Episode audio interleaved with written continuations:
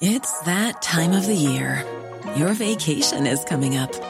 You can already hear the beach waves, feel the warm breeze, relax, and think about work.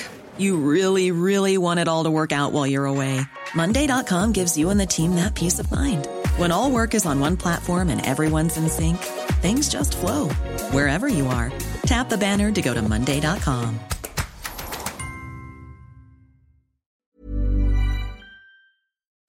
Juan Pablo Guanipa? Pues es abogado y político venezolano, actualmente es diputado y primer vicepresidente de la Asamblea Nacional de Venezuela y también es dirigente del partido opositor Primero Justicia. Muy buenas tardes, vicepresidente. Buenas tardes, Adriana. Muchas gracias por el contacto. Estoy a tu orden. Gracias por tomarnos la llamada. Estamos aquí en la mesa el reconocido periodista aquí en México, José Luis Camacho, Adriana y Adriana Delgado y Claudia. Queremos saber que nos diga usted qué pasó después de este domingo en Venezuela.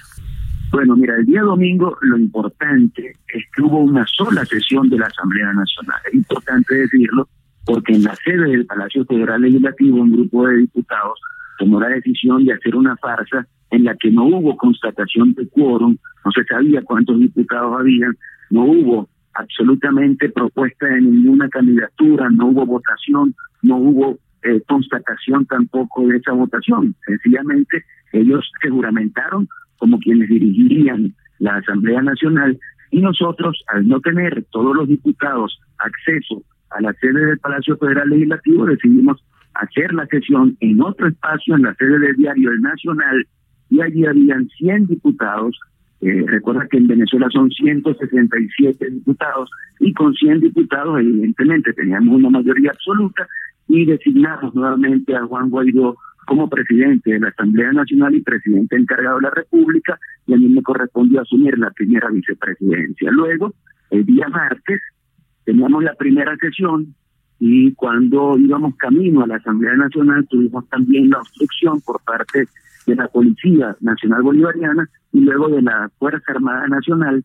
Esas dos obstrucciones pudieron ser superadas por nosotros y cuando entramos al Palacio Federal Legislativo, quienes intentaban hacer una sesión allí, salieron corriendo y nosotros pudimos hacer la sesión y en esa misma sesión del día martes ratificamos la juramentación de Juan Guaidó como presidente ahora encargado de la República Bolivariana de Venezuela. La situación es que durante todo este tiempo la dictadura de Nicolás Maduro ha intentado impedir el funcionamiento de la Asamblea Nacional.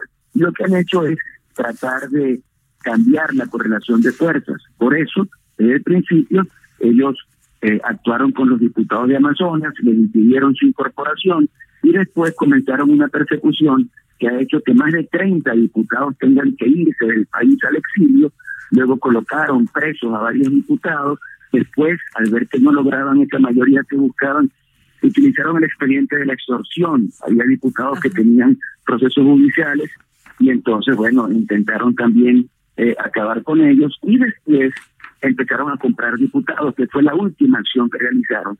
A pesar de todo eso, nunca obtuvieron la mayoría. Y nosotros asumimos la conducción del Parlamento Nacional y seguimos trabajando para rescatar al país y lograr que se restituya la democracia y la libertad. Eh, diputado Juan Pablo Guanipa, eh, vicepresidente de la Asamblea Nacional de Venezuela, habla José Luis Camacho, invitado al programa El Dedo en la Llaga de la reconocida eh, periodista Adriana Delgado. Una pregunta, diputado. la situación mm, de persecución que está sufriendo eh, su partido y el número de diputados que ha tenido que ah, eh, tomar la decisión de exilarse de Venezuela, y me imagino que ante el peligro que corren sus vidas, es una situación que tiene como proyección el incrementarse en materia de eh, ilegalidad producida por las actitudes autoritarias del gobierno de Nicolás Maduro o es una situación que usted considera que se puede negociar y pueda llegar a tener un tono de diálogo más propositivo para ese querido país venezolano? Eh, amigo José Luis, muchas gracias por la pregunta. Nosotros hemos hecho todos los esfuerzos para intentar que la solución a la crisis política tan profunda que se convierte en tragedia en materia económica y social en Venezuela pueda ser pacífica, pueda ser por la vía electoral. Y fíjese usted, eh, nosotros acudimos a Oslo, acudimos a República Dominicana, acudimos a Barbados. ¿Por qué? Porque ahí habían procesos de negociación a través de los cuales podíamos lograr lo que estamos buscando, que es que la solución sea por una vía pacífica. Pero la actitud de la dictadura es totalmente distinta. Ellos cada vez que acudieron a cualquiera de estos procesos de negociación, lo único que buscaban era tiempo para mantenerse en el poder, pero no para lograr si es una solución a la crisis. A la, dictadura, a la dictadura no le importa absolutamente nada que la gente se esté muriendo de hambre o que la gente muera porque no tiene la atención y la protección de su salud. No les importa absolutamente nada que en mi, en mi estado Zulia, donde fui electo gobernador, me destituyeron por negarme a juramentarme ante la constituyente. No les importa que en el Zulia la gente tenga 18 horas al día sin electricidad o que tengamos que hacer cinco días de cola y de espera para poder echarle gasolina al vehículo o que tengamos una situación en la que no se consigue el alimento porque es una zona fronteriza. No les importa eso, les importa solo mantenerse en el poder. Y fíjense usted que la actitud nuestra, en función de lograr una solución, llegó tan lejos que en diciembre del año pasado, es decir, hace unos días, nosotros constituimos el Comité de Postulaciones Electorales para elegir un nuevo Consejo Nacional Electoral, que es una herramienta fundamental para ese cambio político que buscamos. Y en ese Comité de Postulaciones Electorales, nosotros incluimos al PSV, logramos constituirlo por consenso, pero con la actuación de la dictadura el 5 y el 7 de enero, patearon esa posibilidad porque desconocieron a la legítima Asamblea Nacional con el único objetivo de intentar legitimar otras, con el único objetivo a su vez de lograr un apoyo de Rusia para unas negociaciones que ellos están haciendo. Entonces, un día, muy difícil, nosotros vamos a insistir, pero es muy difícil lograr una solución electoral si no ejercemos mecanismos de presión, porque por una vía de diálogo pacífico, esta gente no va a aceptar absolutamente ninguna posibilidad de cambio político. Es una situación sumamente compleja, pero termino diciéndole, la solución a los problemas sociales y económicos de Venezuela pasa por resolver el problema político. No hay forma de que se resuelva ninguno de los problemas del país mientras Maduro siga usurpando la presidencia. Y nuestra labor es seguir luchando hasta lograr ejercer la presión suficiente que permita que se genere un clima a través del cual logremos este cambio político. Juan Pablo, mm, en América Latina se han estado desarrollando procesos electorales en donde eh, pues se han visto avances en lo que se refiere a la consolidación de algunas democracias liberales. Pero también se han visto casos críticos como el de Bolivia, en donde ahora gobierna eh, un partido opositor al de Evo Morales, que tenía ya, eh, siendo presidente de esa república, más de 10 años. ¿En qué contexto se inscribe la lucha de tu partido?